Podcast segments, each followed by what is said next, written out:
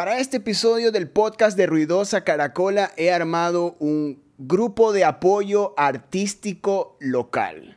Se encuentra Juan Ceballos, Alberto Portalupi de La Humilde y Ricardo Pita. Uno por uno va saludando. Chicos, buenas tardes, noches, días, en el momento que estén escuchando este episodio. Bienvenidos al podcast de Ruidosa Caracola.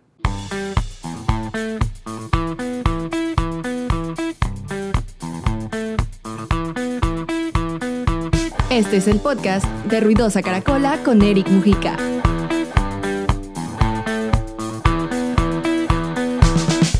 Buenas tardes, buenas noches, buenos días para todos en el momento que escuchen. Gracias, Eric, por la invitación.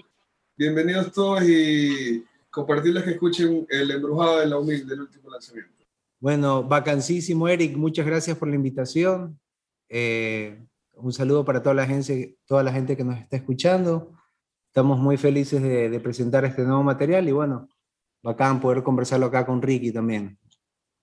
Eh, muchachos, nada, pues un, fuerte, fuerte abrazo a todos los que nos escuchan. Eh, para empezar, pues agradecer a Eric por la invitación. Siempre, siempre es un gustazo poder conversar contigo. Y nada, pues mi agradecimiento enorme a la humilde orquesta de sacarme de este como auto, auto, ¿cómo se diría? Este, encierro que me he hecho, este, o alejamiento de, la música de cierta manera, este, como que me tocó ahí un poco colgar los guantes debido a lo que pasa en el mundo y la poca actividad musical y bueno, de repente regresar con, con música gracias a la humilde orquesta es, es, algo maravilloso, así que muchísimas gracias muchachos y nada, un gusto poder estar acá y conversar un poco del tema que fue tan divertido de, de grabar, así como se ve en el video, tan divertido de grabar el video, así que un gustazo estar acá este grupo de apoyo, eh, más allá de, vernos, de encontrarnos y conversar, tiene una razón.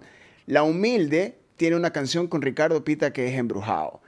Cuando uno escucha la canción, encuentra los dos sonidos que hay una similitud entre los dos géneros, las dos voces y lo que han hecho artísticamente. Pero yo quiero irme al inicio de la canción. Fue una canción que fue escrita para, para que Ricardo participe, para que sea una versión que exista solo la versión de lo humilde. ¿Cómo entra Ricardo en, en esta canción que la rompe, bro?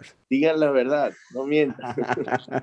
Vaya ahí por Talupi, por la punta derecha. ¿Qué fue? Bueno, este, la verdad que esta canción yo la hice hace algunos años en realidad y nunca la mostré. De hecho, la hice en el, tiempo en que lo humilde no estaba, no estaba en las canchas, no estaba andando.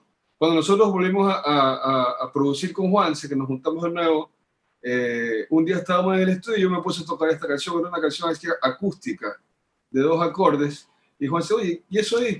Ah, no, una canción mía, pero como era un estilo diferente al que la humilde siempre ha hecho, no, no, nunca la planteé.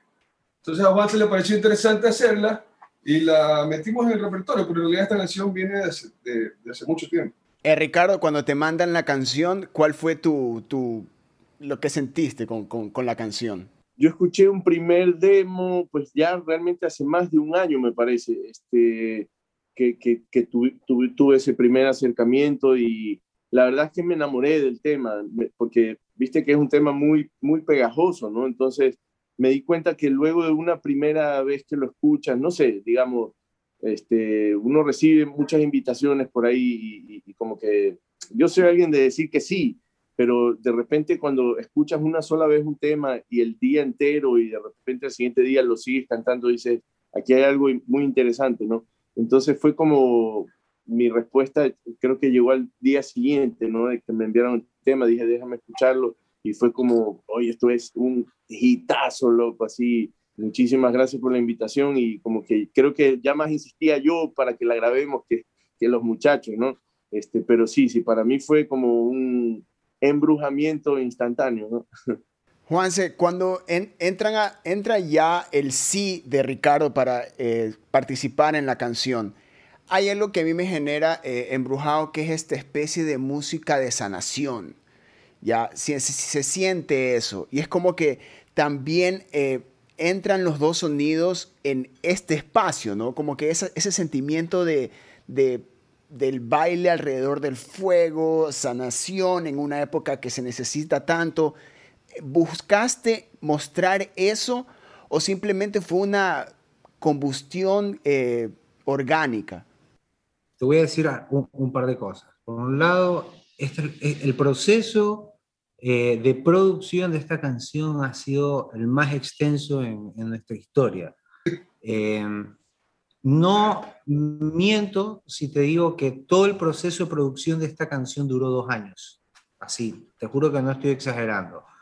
No porque sea muy difícil, sino porque pienso que en los últimos dos años justamente se, digamos que se condicionaron bastante el contexto para los artistas y asimismo se condicionó el proceso de la canción. O sea, la canción también se guardó, estuvo detenida, se reanimó, había dudas, tuvimos dudas con Luis Alberto en el momento de, ok, la canción, como dice Ricardo, uno escucha la canción desde la primera vez, o sea, la primera vez que yo la escuché a Luis Alberto tocarla de una, me llamó la atención.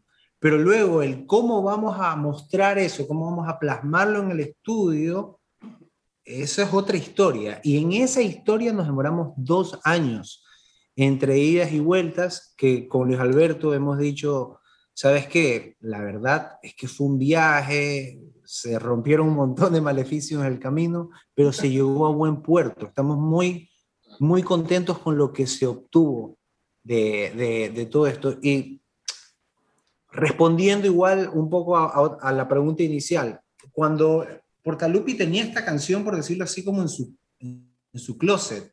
Y de hecho, ni, yo recuerdo, ni estábamos en el estudio, estábamos en una terraza y él empezó a tararear y yo me viré. Como le dije, ¿qué es eso? Dijo, es un tema mío que lo tengo acá. Ah. Y ahí empezó la historia con, con, esta canción. Después, más adelante, cuando ya teníamos una maqueta, nosotros ya teníamos intenciones eh, de, de, en algún momento hacer algo con, con, con Ricky, y un momento se dio la claridad de que esta era la canción en la que queríamos invitarlo.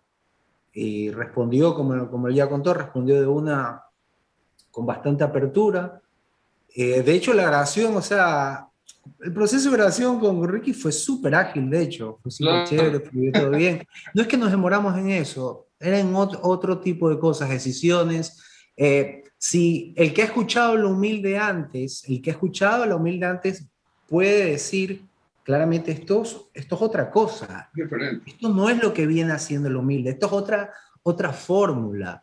El beat, eh, de hecho colaboró Andrés Ceballos, que es mi hermano, él produjo el beat, trabajamos con Agustín Gómez, un amigo argentino que está radicado acá en Ecuador, y le grabamos el bombo legüero, y eso lo procesamos, y ese es el corazón de la canción.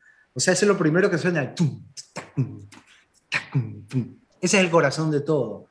Entonces fue eso, un proceso bastante de laboratorio, de brujería musical, y estamos muy contentos con, con todo lo que ha pasado, la verdad. Y con Embrujado, eh, Ricardo, esta canción, como tú mencionas, tú te autoencerraste debido a lo que está sucediendo. De hecho, ya no estás en ninguna ciudad, estás total, totalmente alejado de la vida en ciudad. ¿Qué representa esta canción en este momento, eh, no solo de tu carrera, sino también de tu vida en un momento donde todo está parado? Claro, bueno, sí, como, como decía, medio que me tocó hacer este autoexilio, que era la palabra que, que buscaba hace un rato, ¿no? Este, ya que no había mucha actividad musical. Entonces, para mí, por un lado, pues significa como, como un cierto retorno, ¿no? Porque, porque de repente mi voz otra vez está sonando en un tema tan bacán y tan, tan sentido y al mismo tiempo la, la, letra y lo que dice, esa es la magia de la música, ¿no? Uno siempre lo lleva a su realidad. Entonces para mí también es como, como, como que me habla mucho de, de, mi realidad en este momento, que, que, que hablan, hablan de mí, saben todo de mí cuando eso, no saben nada, ¿no? Y me siento como por más que uno comparte un poco ahí de lo que, en lo que anda en sus redes, este, yo siento que estoy viviendo una realidad totalmente como, como nueva para mí, no estoy viviendo una vida de, de, la vida del obrero, o sea, siento que como cantautor estoy enriqueciendo mucho mi, mi, mi catálogo, mi, mi abanico, digamos, cuando, tienes esta vida de, viajes y de escribir música y de ir a conocer países y conocer gente linda, así, con comer cosas nuevas. Es una vida muy linda y enriquecedora y, sale en las canciones, ¿no? Pero eso de, venir y trabajar con tus manos y trabajar con la tierra y con, con, no sé, la mayoría de mis compañeros de trabajo son pescadores y eso, no es una, una vida que te enriquece mucho. Entonces, un poco lo que dice el tema, yo lo llevo a mi realidad, ¿no? Y el embrujado de repente siento que soy yo, pero eso espero que le pase a todo el mundo porque eso es lo que debe hacer la, la música, ¿no? La música de autor, en este caso, este, tiene que hablarte a tu realidad. Yo me siento el embrujado. Estamos viviendo eh, varias realidades. La realidad de Ricardo Pita, la realidad de, de lo humilde que ahorita lo presentan en una canción. La Humilde tiene desde 2019 que, retomó una actividad constante. ¿Qué representa para ustedes eh, el momento en que vuelven con Manglareña y encontrarse con el 2020? O estrellarse con el 2020, creo que no, como nos pasó a todos. Estrellarse. Pero bueno, nosotros siempre estuvimos... Eh, ahora antes nosotros teníamos paredes musicales, digamos. Nosotros teníamos que componer en un género y ese era nuestro género Ahora, el concepto de lo humilde es que ya no existen esas paredes. Nosotros podemos componer lo que queramos, ya no, nos importa establecernos un género o ciertas reglas, sino que lo que nos haga lo hacemos y a la larga este, de eso se trata. A veces la producción eh, en vivo, tocar con una, a veces es cansado, pero nosotros ahorita lo que podemos hacer, lo que estamos haciendo y lo que nos gusta es entrar al estudio, grabar y hacer lo nuestro. Para eso, por eso creo que pudimos sacar algunas cosas igual durante la pandemia. Juanse, ¿cómo afecta para, para mantener el motor de lo humilde en una época en la que, eh, como lo dice Alberto, se, pueden meter simplemente al estudio a llevar a la banda al siguiente nivel, evolucionarlo como lo hicieron con Embrujado, porque es el siguiente paso, pero no es que se alejan de ser lo humilde, es la evolución de la banda. Y ahora en esta época eh, te sientes como detenido por cómo se ha parado el mundo o es como una, un combustible para que la utilizar este momento para llevar a la humilde a, a evolucionar constantemente? Definitivamente a todos nos condicionó, a todos nos condicionó en, diferente medida, pero efectivamente, em, digamos que hemos, hemos encontrado la manera de poder seguir caminando Em, tenemos la suerte de, de, poder tener, digamos, a la mano un estudio donde podemos maquetear, eh, digamos, libremente. Y creo que eso, eso nos ha permitido no detenernos, pero, a ver, pero todo el mundo quiere tocar en vivo, todo el mundo también se generan réditos económicos de, las tocadas en vivo. Em, entonces, obviamente, todo eso ahí nos afecta, pero siento que dentro de, de, las limitaciones lo hemos manejado bien, hemos podido sacar un par de, sencillos y créeme que sacar embrujado y, que sea con Ricky, eh, eh, o sea, es como que ahorita nos motiva bastante como para hacerlo un poquito más rápido, meterle un poquito más de caña, meterle un cambio más, ¿no? Estamos con ganas de hacer, hecho, de, de hacer eso y creo que estamos, dime si me equivoco, Portalupi, pero siento que tenemos bastante bastantes canciones. Hay bastantes eh, canciones, estamos viendo qué sacamos, qué no sacamos, son, y todos son de diferentes géneros.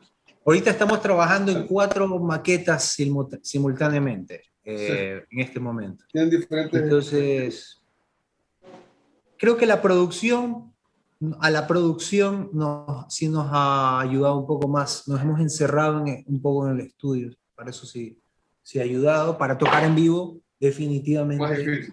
No. Oye, el, el, el 21 ensayo que nos, que nos pegamos por, por, por un 21 evento que nos salió en todo este último tiempo, eh, fue, terminó con, con, la inundación de Guayaquil, se terminamos atrapados en el estudio hasta la hasta las 11 de la noche. claro, pero fue súper bacán tocar de nuevo. La verdad que, o sea, es que a todo músico que no toca, al músico le encanta tocar. Fue anecdótico. Descarga la aplicación de Rappi Usa el código RUIDOSA y obtén 7 dólares de descuento en tu primera compra. Tripea Rappi, usa el código RUIDOSA.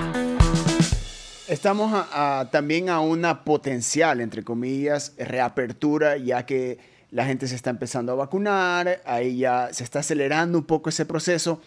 Pero Ricky, yo tuve la oportunidad de hablar contigo en septiembre del año pasado, estabas en Quito.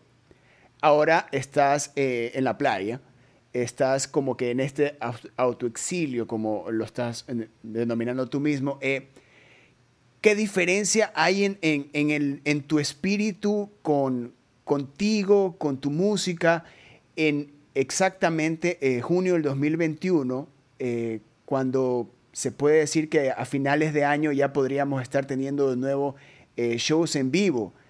¿Cómo tú, ¿Cómo tú te encuentras ahora para poder enfrentar eh, un momento donde se va a abrir y obviamente se van a, te van a pedir que regreses a tocar o que empiece de nuevo este movimiento que porque tú estabas de ciudad en ciudad, de país en país. Este cambio que estás teniendo ahora significa también un cambio en la manera en que vas a manejar tu música. Totalmente, totalmente. Estoy totalmente convencido este, de, que, de que el cambio ha sido muy radical y, y va, para empezar, no sé, cuando hablamos el, el, año pasado, había siempre esta esperanza de, bueno, en un par de meses ya va a pasar esto, ¿no? Y luego de dos meses decías, bueno, en dos meses más. Entonces llega un momento en el que, va, no quiero sonar negativo, porque siempre me gusta ser una persona que, que, que, que ve el lado positivo de las cosas creo que mi música habla un poco de eso también igual, ¿no? Este, como que es, es, ese, esa persona que estaba siempre a la espera de, bueno, ya se va a reaperturar, no la veo un poco ya en, mí, ¿no? Como que, como que siento, si se reapertura todo como a la normalidad, digamos, creo que, no sé si vamos a volver a esa normalidad completamente, ¿no? Pero, pero me, veré obligado a, dividirme un poco entre las dos cosas, porque la verdad es que la vida que estoy llevando ahora me, me llena mucho, ¿no? Tengo, tengo una satisfacción diaria, digamos, de salir al estar construyendo algo literalmente con tus manos, porque con la música haces eso, no construyes, pero, pero como, como cosas que te dan satisfacción a la larga o, o cuando logras un concierto, cuando logras terminar un disco, digamos, que son cosas que no voy a dejar de hacer. Yo quiero, ojalá, tener una vida larga para hacer toda la música que quiero hacer. Y bueno, seguiré este, yendo a los escenarios y eso. Pero no me veo dejando mi vida en, la construcción, no me veo dejando mi vida. Siento que tengo los pies más en la tierra que nunca, ¿no? Y no me quiero alejar de eso ahora. Ahora igual, ¿no? Como, como bien lo dices, cuando hablamos en septiembre era, era una ideología con la que conversabas que que no es la que tengo en este momento y, y no sé, vamos a ver cómo sigue de aquí en adelante. Pero en este momento, si me lo preguntas, yo no quiero dejar la vida que tengo ahora, este, estoy como enamorado de, de, de, estar haciendo lo que hago y, y, obviamente ahora yo tengo como un par de actividades musicales ya como confirmadas. Tengo Teatro Nacional Sucre en Quito el 20 de junio y el 14 de agosto en Guayaquil en el Teatro Sánchez Aguilar cerrando el festival FOM, Festival de Otra Música. Será la vuelta a los escenarios, voy con un formato nuevo, música nueva, estoy muy contento, pero va, seguiremos por acá batallando todas las batallas que haya que batallar y esta es mi nueva batalla y, estoy muy a gusto con ella. Hablando de, batallas, eh, creo que todos estamos viviendo las constantes de la, de la escena musical. Para ustedes, eh, ¿cómo ven desde lejos, no solo como, como músicos, ¿no? cómo ven el crecimiento y el movimiento que ha tenido la escena durante este año y medio? Veo que, veo que, o sea, se siguen dando lanzamientos eh, veo que lo digital más que nunca prima. Eh, no siento que, que, que, sea lo que se necesita para, para, para, digamos, que darle darle viada a, la industria, ¿no? A crear industria, que la gente vaya a conciertos, es lo que se necesita volver, de alguna manera el músico necesita que regresar al escenario para que todo termine de funcionar, porque hacer videos eh, es inversión, grabar música es inversión, todo es, inversión de tiempo, de energía, de dinero.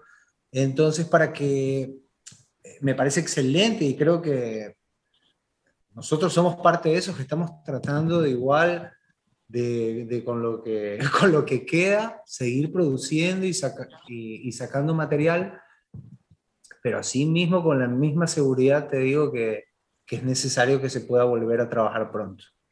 Entonces, eso me parece que están saliendo, em, que está saliendo material interesante, la creatividad, la evolución, eh, de las creaciones musicales no se detiene. Eso no se detiene.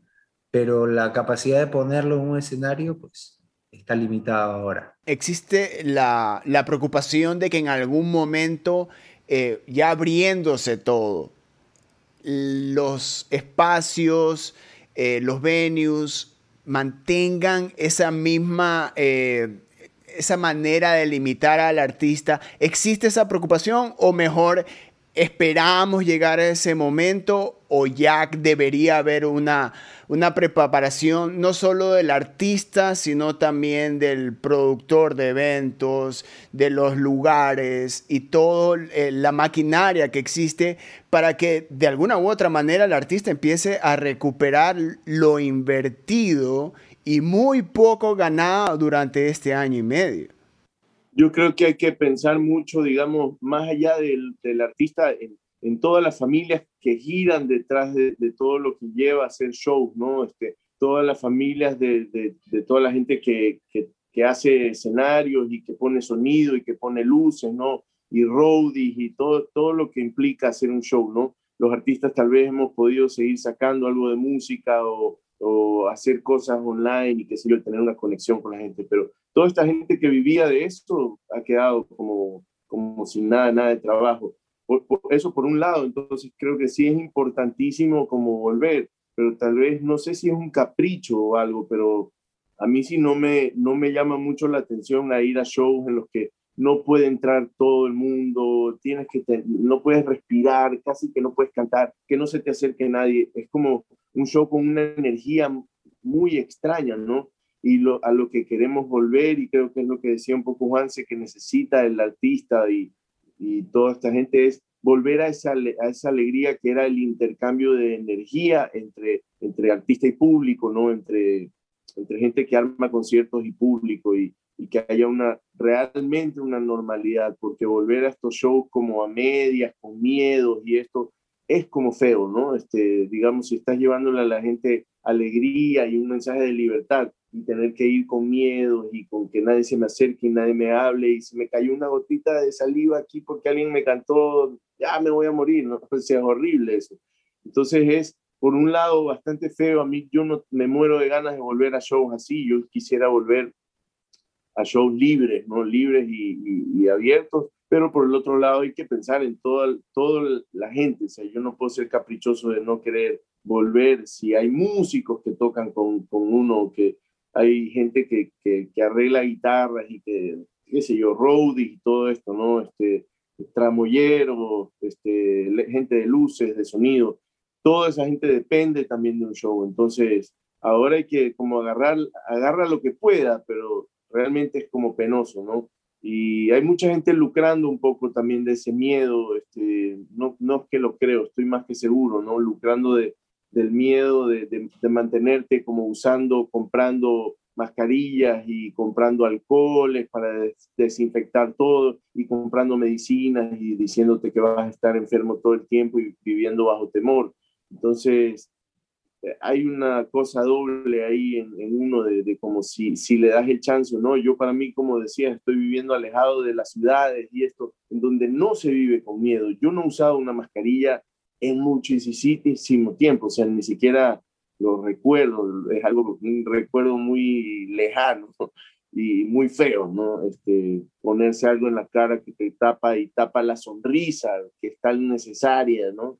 Este, yo vivo en un lugar muy lejano al miedo, entonces volver a una ciudad y tener que, que tener esos protocolos del miedo no llama para nada la atención. Y déjenme decirles algo a ustedes que son artistas, que en su música hay alegría. Ustedes la van a traer de nuevo, yo estoy convencido de eso. Y para cerrar este grupo de apoyo que espero que se repita, espero armarlo de nuevo, es necesario, le, hemos, le he pasado increíble. Un mensaje, les he pedido en los anteriores eh, episodios, pido que me den bandas o artistas que estén tripeando, pero yo prefiero que ustedes nos den un poco de esa alegría que ponen esa música con un mensaje cada uno para quienes estén escuchando este episodio. Ay, usted Ricky primero, a ver. Ah, pues bueno, nada, sí, muchachos, hay, hay, hay este, esa utopía, ¿no? Hay, hay ese, esa capacidad de vivir sin miedo y, de, y de quitarse la máscara, literalmente, ¿no? Hoy en día, quitarse la mascarilla y respirar aire puro y dejar, dejar de vivir en miedo. Este, la música nos da, nos da la oportunidad de, viajar ¿no? con la mente y este, escuchen música positiva que les, que les haga bien, que creo que la música buena le hace bien al sistema inmunológico y, y nada, busquen cosas que les hagan bien.